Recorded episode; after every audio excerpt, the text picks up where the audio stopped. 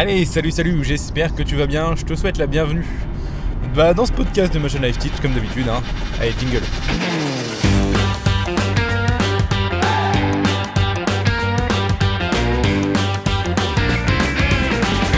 Bienvenue dans le podcast de Motion Life Teach. Le podcast où on parle de 3D, d'animation, d'effets spéciaux, de films, de mindset, de logiciels, bref, tout ce qui se rapporte à l'animation 3D, les effets spéciaux ou l'image de synthèse.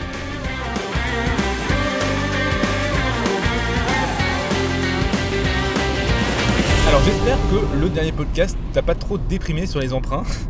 Euh, juste pour revenir dessus 5 minutes. Dans tous les cas, tu sais que mon avis n'est pas l'avis de tout le monde, ce n'est pas l'avis universel, donc renseigne-toi bien avant de faire un choix.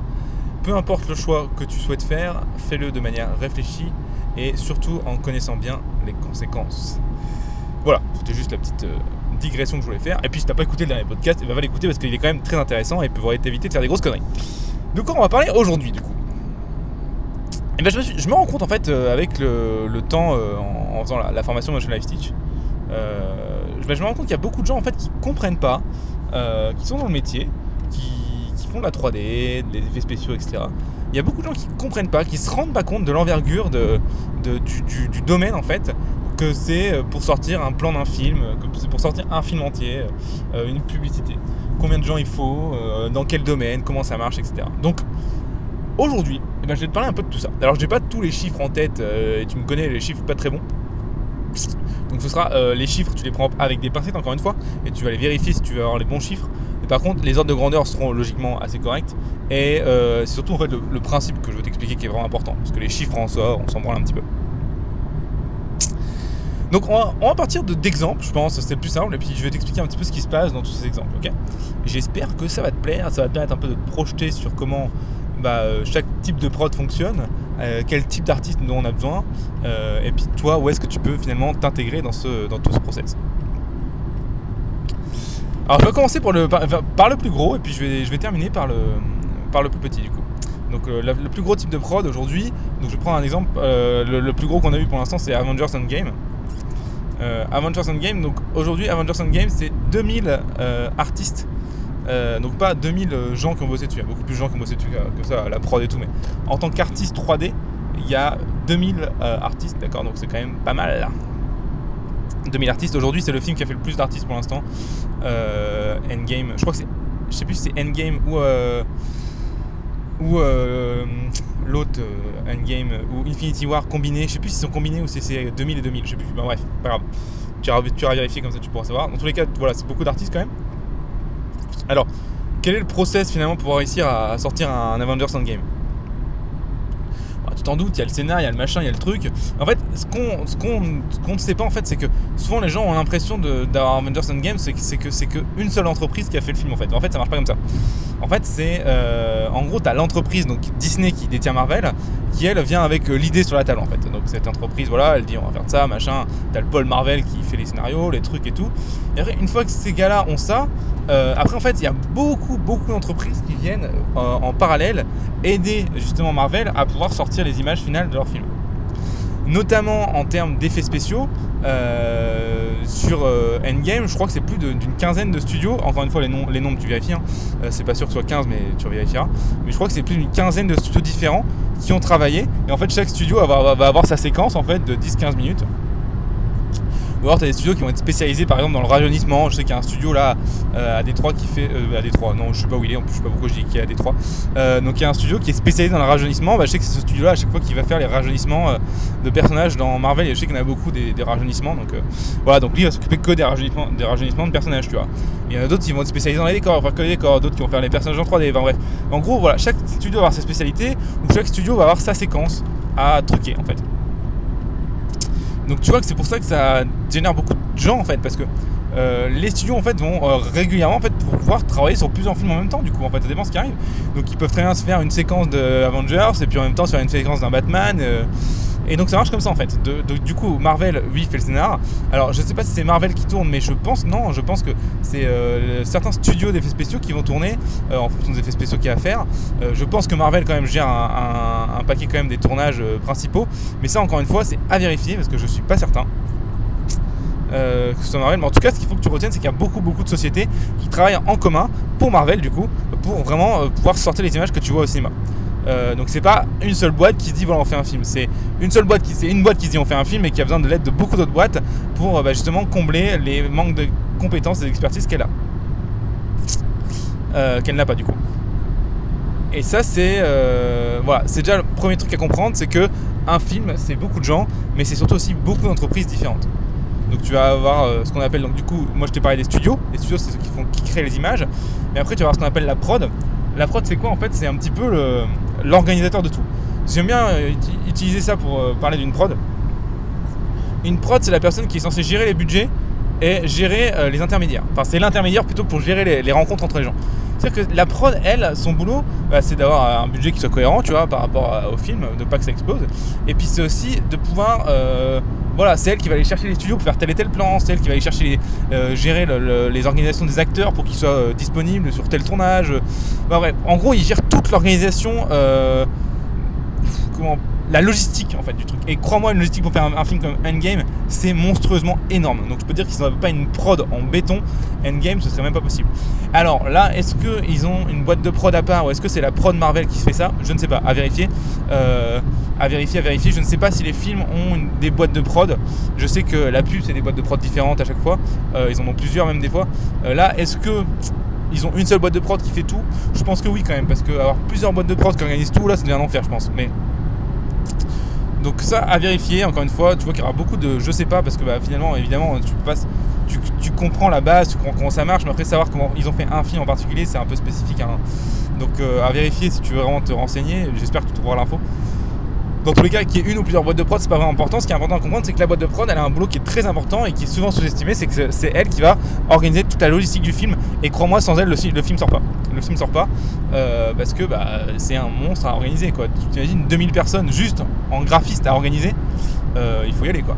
Il faut y aller. euh, donc voilà, imagine, il y a quoi Il y a. je sais pas combien il y a de plans sur un film comme ça, mais il y en a énormément. Il faut réussir à caser chaque plan dans un studio, hein, donc c'est un putain de bordel logistique. hein. Donc heureusement que la prod est là.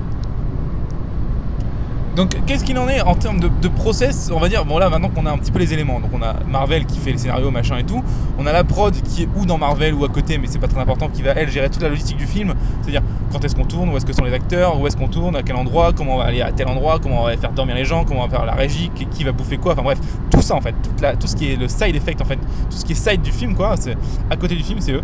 Et puis après tu vas avoir les studios qui eux vont partir en post-production, on va leur filer les plans euh, et ils vont faire les, les- les plans au fur et à mesure. Alors évidemment tu as le monteur aussi etc. Euh, et le monteur, lui, par contre, je pense qu'il est dans Marvel euh, parce que le, souvent le monteur et le réalisateur dans les films sont assez proches puisque le, réalisateur aime bien avoir son mot à dire sur le sur le montage. Et puis après, bah, évidemment, c'est vrai que j'en ai pas parlé, tu as la prod qui fait la logistique, mais tu as aussi ce qu'on appelle les producteurs et les producteurs exécutifs. Alors, c'est pas la même chose, le producteur et la prod, entre guillemets. Ah, c'est pas la même chose, si, c'est un peu la même chose, mais c'est un peu différent. Euh, producteur et producteur exécutif, en fait, c'est pas compliqué, c'est les gens qui mettent l'argent pour faire le film. Il faut forcément investir de l'argent, ça coûte beaucoup d'argent de faire un film. Et donc, c'est des gens qui mettent de l'argent dans un film. Il y en a plusieurs souvent. Et il y a ce qu'on appelle un producteur exécutif, si lui, c'est le il y en a même plusieurs sur un film des fois. C'est ce qu'on appelle, c'est un mec qui va mettre de l'argent sur un film, mais il va vraiment avoir un, gros. euh, son, avis va avoir un, gros impact sur le film, parce que le producteur actif, en gros, lui, il est presque, aussi- il est très présent sur le, sur le, sur le, sur la logistique du film. Il va vraiment être là pour aider, trouver des solutions, euh, et, euh, et voilà. Donc, en gros, voilà, le montage se fait avec le réalisateur, producteur exécutif, des fois quelques producteurs pour checker si ça va bien passer en termes de commercial et de communication, etc. Mais, euh, mais voilà. Donc voilà, maintenant que tu as les gens un petit peu de, tout, ce- beau monde, on va parler un peu du process, de la, chronologie du machin, quoi, comment ça marche. Dans quel sens ça, se passe ce truc en fait, c'est pas compliqué. Ce qui se passe, c'est que la première chose à faire, c'est de faire un scénar avec un pitch et un storyboard. Donc ça, euh, c'est pas compliqué, tu connais la blague, donc on va passer là-dessus, ça c'est Marvel qui le fait. Et euh, une fois qu'ils ont ça, et ben, ça doit être validé par la prod justement, qui dit euh, bah écoute ça marche, ok. Et là ils cherchent les producteurs. Il faut quelqu'un qui paye pour le film, et pour ça bah, il faut qu'ils arrivent à vendre le film correctement. Une fois que le producteur a dit ok c'est bon, je mets l'argent sur la table, on y va. Là il va se passer un truc assez intéressant, c'est qu'on pourrait croire que bah ok on part en tournage et on tourne au fur et à mesure. De, l'histoire quoi. Mais en fait non ça marche pas du tout comme ça. En fait on tourne pas du tout un film dans l'ordre. Ce qui se passe c'est que la prod elle va gérer plusieurs équipes de tournage en même temps et elle va organiser le truc pour que tout le film soit tourné dans le dans l'intervalle de temps le plus court possible. Donc en gros, bah, en fonction des lieux, on va tourner la fin, le début, le machin avec tel acteur parce qu'il est là en ce moment-là. Sinon, on va prendre une doublure, machin. Donc en gros, il y a une espèce de, diagramme logistique hein, euh, infâme à gérer. Mais tout ça pour tourner le plus vite possible. Donc on tourne pas du tout dans les scènes dans l'ordre, on les tourne en fonction de, leur praticité en termes de lieu de tournage, euh, de qui est disponible à quel moment. Et en même temps que ça, en parallèle des tournages, on appelle déjà les studios de création pour la post-prod pour bah, commencer à faire des, assets, euh, des machins. On leur dit voilà, il faut faire un vaisseau, il faut commencer à faire le vaisseau et tout. Donc tous en même temps quoi. Je veux dire, la, prod elle part pas une seconde quoi. Son but, elle, c'est que le film sorte le plus vite possible, qu'il n'y ait pas de retard. Et euh, donc voilà, c'est ça la logistique que je te parlais qui est très complexe. Euh, et en fait, voilà, là, donc là, à ce moment-là, ça commence à devenir un vrai merdier avec tout le monde qui bosse en même temps. Donc là, la prod, son boulot, bah, justement, c'est de débroussailler un peu ce merdier pour que tout le monde s'y retrouve. Donc là, bah, forcément, le tournage se fait au fur et à mesure. Les plans arrivent, et puis ce qui se passe, bah, c'est que les plans arrivent, ils sont encore en tournage, et bah, les studios de création commencent à faire leur post-prod dessus. Et là, en fait, on va se retrouver avec une première bande-annonce. Donc, euh, des fois, la bande-annonce, elle se fait quand les tournages sont terminés. Des fois, elle se fait en fin de tournage. Dans tous les cas, euh, en fait, c'est pour ça qu'il faut que les studios de création commencent aussi en même temps, parce qu'il faut les plans truqués et terminés, ou en tout cas en, v, en version 1 pour la bande-annonce. C'est pour ça d'ailleurs que tu remarques des fois il y a des changements entre les plans de la bande-annonce et les plans du film. C'est parce qu'en fait les plans sont passés en version 2, il y a eu des changements entre les deux. Donc c'est aussi pour ça qu'on appelle les studios en même temps et en parallèle pour pouvoir eh ben, tout simplement euh, sortir la bande-annonce à temps Donc du coup voilà, ça sort la bande-annonce, hop, après la est sortie, on finit les tournages, on renvoie des plans en studio de création et on avance comme ça de la même manière que, qu'avant en fait. On sort la bande-annonce numéro 2, puis après le film sort au cinéma et YOLO. Alors une fois que tu as... Voilà, dans tout ce, dans tout ce moisi là, tu as toujours une passage en montage et en son derrière évidemment. Euh, mais, euh, mais ça, c'est moins mon domaine, euh, le, son, donc je pourrais moins t'en parler. Mais bon, globalement, en fait, ça marche un peu comme les, studios de prod. Je crois qu'il y a plusieurs studios qui font du son. Euh, ça passe aussi en musique, en doublage, en machin, et tout ça, voilà. Encore une fois, c'est la prod, elle a aussi qu'à gérer tout ça. C'est un bordel, t'imagines même pas. Bref, le, film sort en salle et c'est trop, trop, cool, et où il marche ou il marche pas. Donc ça te permet d'avoir un petit peu le process, et là, en plus en termes de chronologie. Donc au moins, ça te donne le gros process d'un film. Alors j'aimerais juste te parler deux secondes du budget d'un film. Avant de passer derrière au, prendre un peu plus petite pour que tu comprennes comment ça marche. Le budget d'un film, par exemple si je prends Endgame, c'était 500 millions. Ça peut paraître immensément énorme comme ça, mais en fait quand je te décris toutes les étapes qu'il y a là, et quand je te dis le nombre, le nombre de personnes qui a à payer pour tout ça, sans parler des accessoires, des machins, des trucs, des costumes, euh, des sets, des salles à louer pour le tourner, enfin bref, les, voyages d'avion, euh, tout, la régie, la bouffe et tout, enfin bref, tu vois le délire. Les hôtels pour les acteurs, enfin je dis les acteurs même, les acteurs, les techniciens, euh, tout le monde quoi. donc 500 millions en fait finalement, eh ben, c'est bah, ce qu'il faut quoi. En fait ce qu'il faut comprendre c'est qu'il n'y a pas 500 millions qui vont dans le film en fait. Il y a 250 millions sur ces 500 millions, donc du coup la moitié qui vont dans le film, donc dans la création du film. Et le reste, les 250 autres millions, eh ben, ils vont seulement en communication. Et ça, c'est la règle pour faire le budget d'un film. C'est chaque budget que tu vois, c'est la moitié en création et en prod. Euh, et la deuxième moitié, c'est de la communication, de la pub en fait. Donc il y a énormément de budget en pub parce qu'on veut absolument que le film fonctionne en salle. Si le film ne fonctionne pas en salle, c'est la catastrophe. C'est énormément d'argent investi pour une catastrophe. C'est la merde quoi. Donc du coup, c'est très difficile d'avoir un film rentable en plus. Donc c'est pour ça que aujourd'hui, il y a énormément de budget, 50% auprès du budget global, qui part en communication et en publicité. Voilà, c'était juste la petite parenthèse que je voulais te faire sur le, budget des films. Voilà un petit peu pour bah, comment ça marche un film quoi. Donc un petit truc, j'ai pris en exemple Avengers Game, mais tu prends n'importe quel exemple, hein, on s'en fout. Alors maintenant, je vais te parler de, des prods un peu plus, euh, un peu plus faciles quoi du coup. Donc la deuxième prod où il y a le plus d'argent après le film, c'est la publicité. La publicité, il y a pas mal d'argent. Après, ça dépend aussi euh, qui, est, qui est client. Mais en gros, bah, la publicité, il faut que je t'explique un petit peu comment ça marche en termes de, hiérarchie. Donc là, c'est un petit peu différent. En gros, euh, je t'avais dit, euh, pour les films, t'as Marvel, et la Marvel, elle a fait la prod, et puis après, ça part dans les studios, et hop, c'est YOLO. En publicité, c'est un peu plus compliqué, il y a beaucoup plus d'intermédiaires. Pourquoi? Parce qu'en fait, les, les, tenants et les aboutissants sont pas les mêmes. Je vais t'expliquer. En gros, tu as un client final qui peut être, je sais pas, Perrier, euh, Nestlé, enfin bref, n'importe quelle marque en fait. Et ce client, en fait, il a un pôle communication. Et souvent, ce pôle communication est géré ou par une agence externe ou par un pôle interne. Mais dans tous les cas, c'est un truc qui fait que ça. Et ce pôle communication, eh ben, il a plein de trucs à faire dans la- dans l'année. Il doit faire des affiches, il doit faire des, publications Instagram, il doit faire des, vidéos YouTube, il doit faire des, euh, stories, j'en sais rien. Bref. Il doit communiquer sur la marque.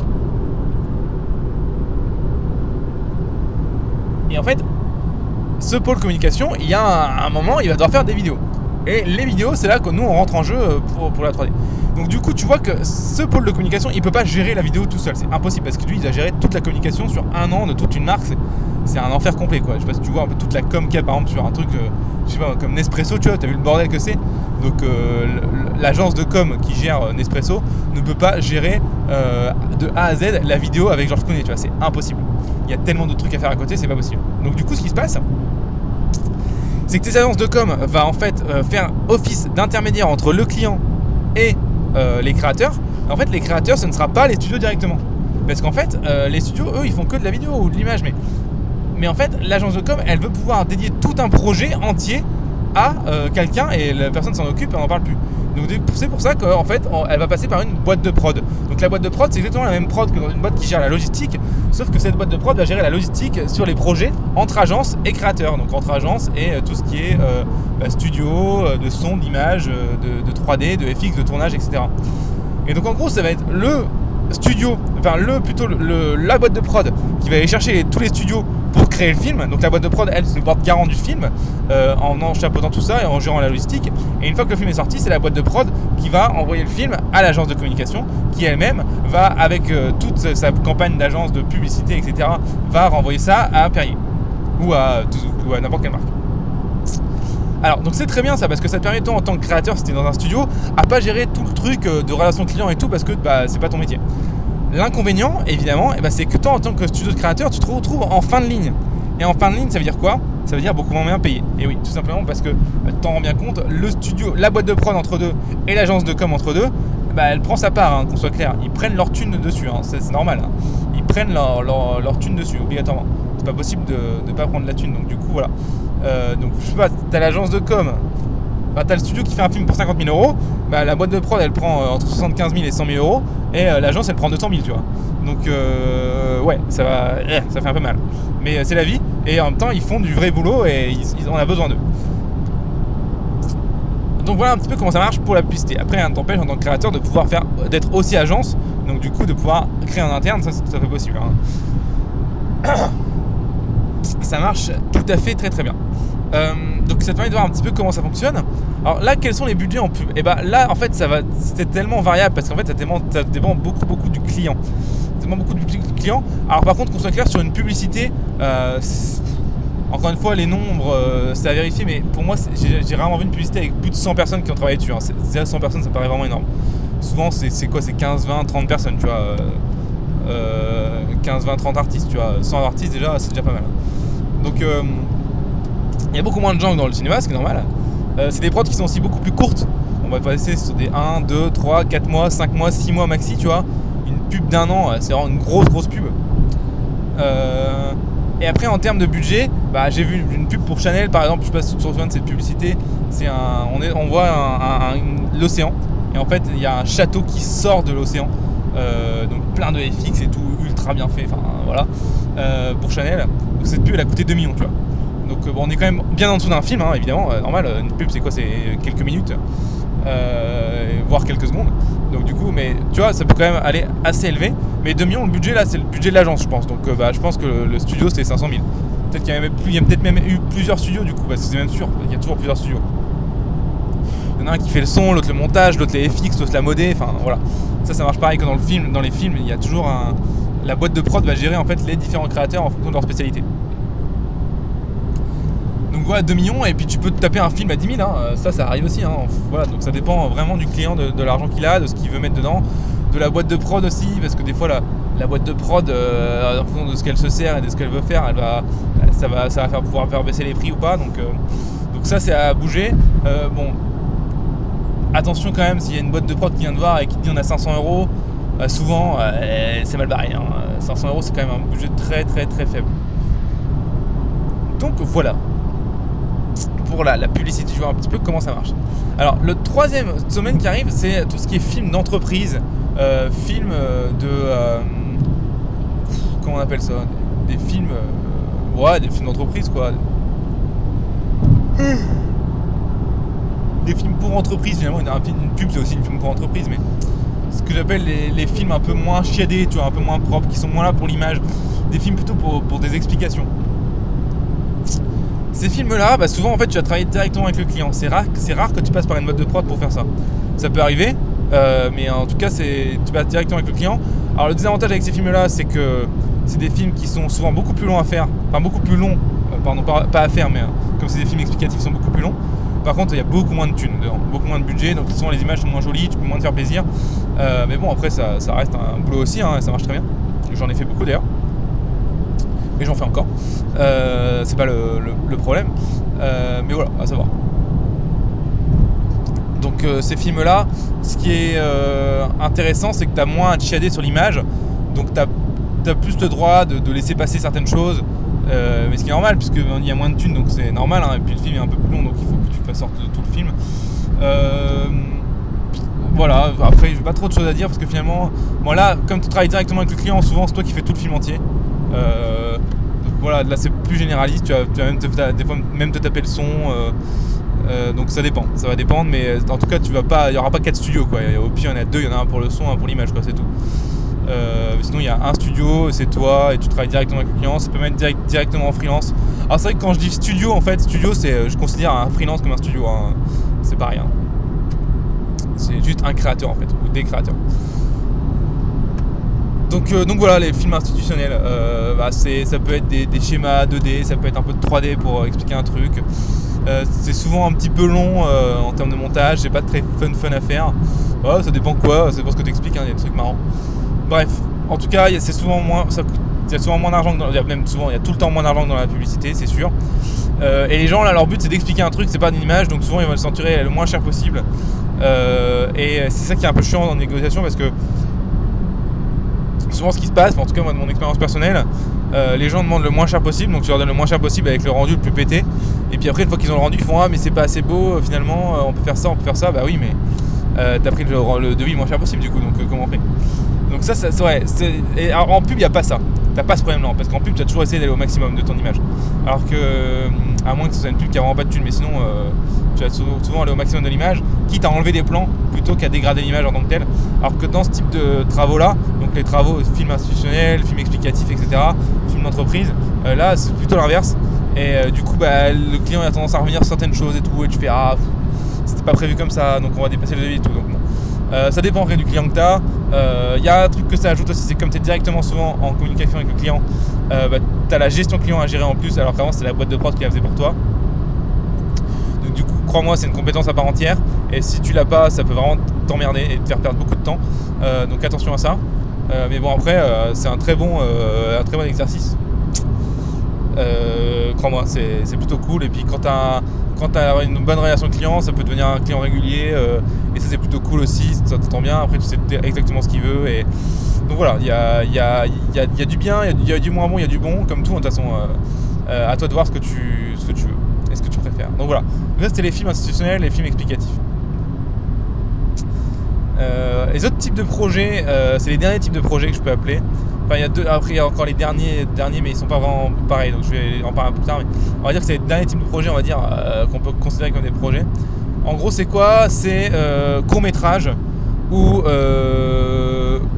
ou clips musicaux. Donc là, c'est quoi? En gros, c'est un réalisateur qui va souvent venir te voir euh, qui te dit bah voilà on a besoin d'un freelance ou d'un studio, souvent c'est un freelance hein, parce qu'ils ont pas assez de thunes pour un studio. Euh, on veut faire un court métrage, on va faire des effets spéciaux, euh, on va faire un clip musical, on va faire des effets spéciaux. Alors c'est souvent assez cool comme, comme projet. Alors par contre l'inconvénient c'est que souvent les mecs sont ric comme jamais en termes de thunes. Alors là par contre eux ils ont que dalle. Et le problème c'est que comme c'est un court métrage ou un clip musical, ils ont que dalle, mais par contre ils veulent quand même, ils veulent quand même un truc bien. Donc là, euh, ils font souvent batailler. En plus, tu es souvent en communication avec le réalisateur et c'est pas lui qui te paye. Donc euh, le réalisateur, lui, euh, là, pour le coup, pour court métrage, il passe peut-être pas par une boîte de prod. Par contre, clip musical, il passe par une boîte de prod. donc souvent, il y a des décalages entre ce que dit la boîte de prod et ce que veut dire le réalisateur. Donc ça, c'est de, mon expérience, c'est assez difficile à gérer. Enfin, c'est pas, difficile à gérer, mais il faut prendre le coup de main en tout cas pour comprendre qu'il y a un décalage entre réalisateur et ce que dit et ce que dit la boîte de prod et ce que tu peux faire. Euh, ils ont souvent pas de thunes, pas, pas hésiter à négocier avec eux. Parce que par contre, eux, euh, ils ont pas photo, s'ils peuvent te racler, ils vont te racler. Ça, les mecs, euh, ils sortent un clip, ils vont te dire ouais, on a 200 balles, euh, qu'est-ce que tu peux faire quoi. donc voilà, donc pas hésiter à donner bien tes prix, pas prendre de la merde pour rien, même si c'est un clip avec quelqu'un de connu, parce que tu vas voir souvent c'est des clips, des clips de gens assez connus, tu, vois, tu me diras c'est cool et tout. Fais gaffe, ne, te, ne te dévalue pas les mecs te proposent un clip, tu leur dis ok c'est temps et tu, tu, descends pas. Parce que eux par contre ils ont, aucune pitié. Hein. Ils ont aucune pitié. Euh, souvent leurs délais aussi sont complètement pétés. Ils ont des délais complètement à l'arrache, beaucoup trop courts à chaque fois. Donc pareil, tu n'hésites pas à donner tes délais, tu leur dis moi c'est pas compliqué, je ne descends pas en tout ça. Et souvent tu vas voir qu'il n'y a pas moyen parce qu'ils vont trouver aucun créateur qui vont entendre leur délai. Donc, euh, donc voilà. Euh, par contre, c'est des, projets qui sont assez intéressants dans le sens ça sort un peu de la publicité parce que c'est un petit peu bah, métrage. voilà, tu fais un petit peu du mini cinéma si je puis dire. Euh, et ça c'est assez cool. Donc c'est moi c'est des projets euh, que j'avais fait qui étaient assez marrants. À faire. Euh, voilà. Ça peut, être, ça peut être sympa, mais bien attention. Sur ces projets-là, en fait, bien attention à pas baisser tes prix, en fait. Parce que souvent, les mecs ont aucune thune et ils vont te demander de baisser, de baisser, de baisser. non, tu baisses pas. Tu baisses pas, tu, leur dis, voilà, c'est ça, sinon vous aurez de la merde, à vous de voir. Euh, mais tu baisses pas. Parce que là, par contre, là, ils ont aucune pitié. Hein. Putain, ce que j'avais vu euh, quand j'avais bossé sur un, clip euh, il y, y, a, de ça quelques années, je crois que c'était il y a deux ans. Putain, les mecs, ils que d'alcool, ils s'en battaient les couilles. Hein. Ils forçaient, ils forçaient, ils forçaient. Donc, pas hésiter à dire, ok, c'est ça, c'est clair et net, tu vois. Voilà. Voilà. Donc ça c'était un petit peu les projets que tu peux avoir en studio et en infographie quand tu es infographiste que tu sois à ton compte ou que tu sois. Bon, là, c'est vrai que quand je parlais de prix et tout, ce sera plutôt quand c'est plutôt si t'es à ton compte, mais aussi si t'es en, en, boîte, c'est pareil. Hein. En société, euh, finalement, c'est pour te dire sur quel type de projet que tu as, tu as bossé. Il y a un dernier type de projet sur lequel tu as bossé, j'en ai pas parlé parce que c'est pas vraiment de la photographie, enfin, c'est pas vraiment de la vidéo. C'est en fait ce que j'appelle les projets un peu euh, bouche-trou. Euh, c'est pas forcément mal, hein, mais c'est des projets qui vont très vite. Donc c'est genre un mec qui va t'appeler, ouais, je viens de faire une image, est-ce que tu peux me faire un, un packshot 3D euh, pour, un, pour une image euh, ça, toi, tu fais ça en deux jours. Euh, voilà. C'est des petits trucs comme ça. donc il y en a quelques-uns. C'est un mec qui va dire, ouais, je dois faire un, une bannière pour un site, qu'est-ce que tu peux me faire Voilà, il y a des petits trucs comme ça à chaque fois. ça, voilà, ça, ça, peut arriver, tu les prends, tu les prends pas, c'est à toi de voir. Ce qui est difficile, je trouve, avec ça, c'est que c'est un peu difficile de mettre un prix sur, ta prestation parce que finalement, c'est des prestations que tu fais pas. Enfin, c'est assez différent de, faire un film, tu vois. Euh, donc, bah là, ce que, que tu peux faire, moi, ce que j'avais déjà eu le coup un coup parce que ça arrive pas très souvent, les projets comme ça, bouge trop. Euh, enfin, ça dépend ce que tu attires aussi comme personne.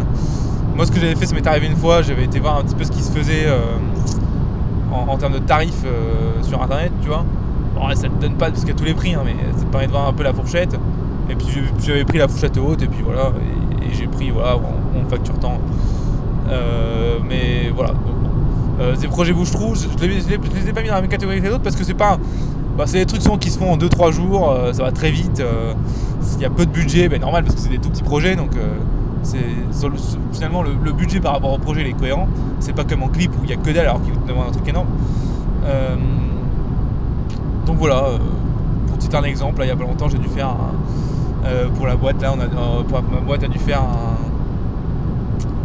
un, pack shot. Euh, voilà, c'était C'était 4 rendus d'un truc modélisé, tu vois. en deux jours, on n'en parlait plus, tu vois. c'est ça, c'est ça, ce, qu'on appelle ce que j'appelle un projet bouche-trou. Pas bouche-trou dans le mauvais sens du terme, hein, c'est dans le sens où bah, voilà, tu vas peut-être avoir des petits trous en bossant parce que tu n'auras pas besoin des clients. Ça peut être de beaux petits projets qui peuvent permettre de bosser un peu. si t'as rien, ça peut être cool. Voilà, voilà, voilà, voilà, voilà. C'est ce que je voulais te parler aujourd'hui de, voilà, de, comment ça marchait en fait finalement de, créer une image.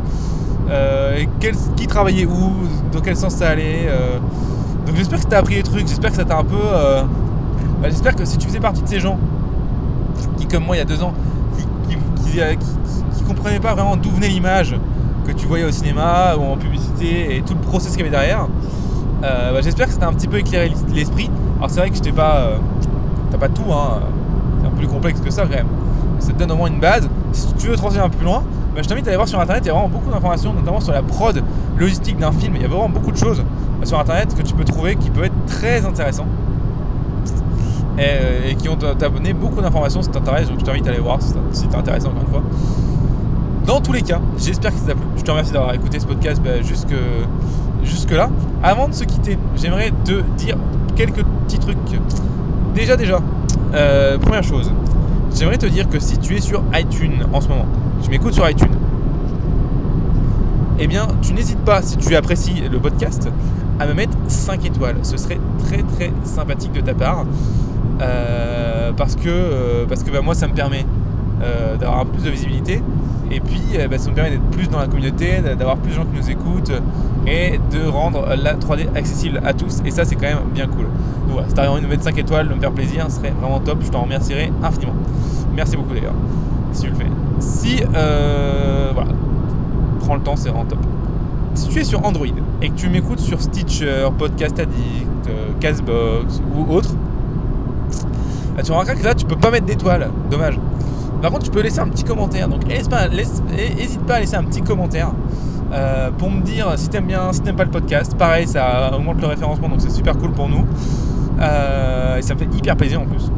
Et puis aussi, ce que tu peux faire maintenant, c'est me mettre en commentaire simplement euh, ce que aimerais, de, de quoi t'aimerais que je parle dans les prochains podcasts. Parce que ça, ça peut vraiment être cool. Tu mets un petit commentaire et tu me dis voilà, Romain moi j'ai des questions sur tel tel tel sujet et euh, je te ferai un podcast dessus. Comme ça, bah, ça te permet euh, bah, au moins de participer en étant actif à ce podcast. Et puis en plus, bah, je réponds à tes questions. Donc c'est top, c'est top. Moi je trouve ça très bien. Donc, euh, voilà, si t'as l'occasion, mets un petit commentaire, ça me ferait hyper plaisir. Et puis en plus, on va pouvoir parler de ce que t'as envie. Donc voilà pour le petit appel à l'action iTunes et Android. Dernière chose dont je veux te parler avant qu'on se quitte, eh ben, tu t'en doutes, c'est le site teach.motion-live.com. Pourquoi je t'en parle? Parce que dans cette section tutoriel sur ce site, tu as accès à plus de 165 cours gratuits. Alors où je parle? Cours gratuits en vidéo, c'est réellement la meilleure manière aujourd'hui de se former sur Internet. C'est gratuit euh, et c'est le feu. Quoi. Voilà, on prend avec toi sur des logiciels tels que euh, Maya, Blender, 3, euh, ds Max, non pas 3ds Max, euh, Substance Painter, ZBrush, After Effects, Premiere Pro, bref, la totale. on voit toute la gamme de prod. on voit le, vraiment énormément de logiciels. c'est vraiment cool et c'est gratos. Donc ça vaudrait quand même, c'est un peu con de rater ça. Tu vois. Donc je t'invite à aller voir section tutoriel sur teach.motion-live.com. Euh, dernière chose, tu vas voir que tu vas pouvoir, si tu le souhaites, dans cette section, t'abonner. Et oui, t'abonner, t'abonner. Et ça, c'est pas mal de s'abonner. Pourquoi?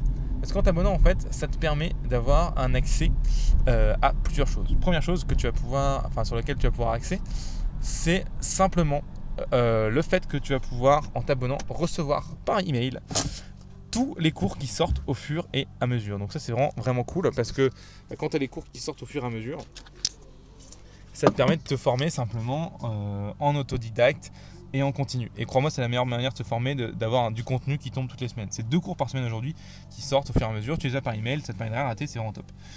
Deuxième chose que tu peux faire en étant abonné, et oui, encore du bonus gratuit, encore une fois, et eh bah, tu vas pouvoir télécharger les fichiers des tutoriels. Et ça, c'est vraiment cool parce que quand tu télécharges les fichiers des tutoriels, et ça va te permettre de pouvoir comparer avec tes scènes à toi. Donc c'est terminer les nuits blanches où tu galères à pas comprendre le bug qui est dans ta scène alors que dans le tutoriel ça marche. Là, tu télécharges la scène, tu la regardes, tu compares. C'est pas compliqué, ça te fait gagner un temps fou et c'est gratuit. Et la troisième chose, et je pense que c'est la plus importante, c'est que quand tu t'abonnes, eh bah, tous les un mois, deux mois, en fonction du travail que j'ai, je sors une formation exclusive, gratuitement encore une fois, exclusive pour euh, seulement les abonnés Life Teach. Donc ça vaut le coup. La dernière que j'ai sortie, elle a duré 7 jours, donc c'était 7 heures de vidéo, une tous les jours exclusive, vraiment hyper intéressante, elle a eu énormément de succès, j'ai eu beaucoup de retours ultra positifs dessus, euh, et c'est seulement les abonnés qui l'ont. Donc ça vaut vraiment le coup, et donc là, bah, je t'invite à t'abonner pour avoir ça. Bref, voilà, donc tu connais un petit peu la chanson, donc tu vas sur teach.motion-live.com dès maintenant, tu vas dans la section tutoriel, tu regardes 2-3 tutoriels, tu regardes si ça te plaît, et tu t'abonnes. Et puis moi, je te dis à très très bientôt sur le podcast de Motion Live Teach. Je te remercie encore d'avoir écouté ça jusqu'au bout. Je te souhaite une excellente soirée ou journée en fonction de quand est-ce que tu te trouves finalement. Et je te dis ciao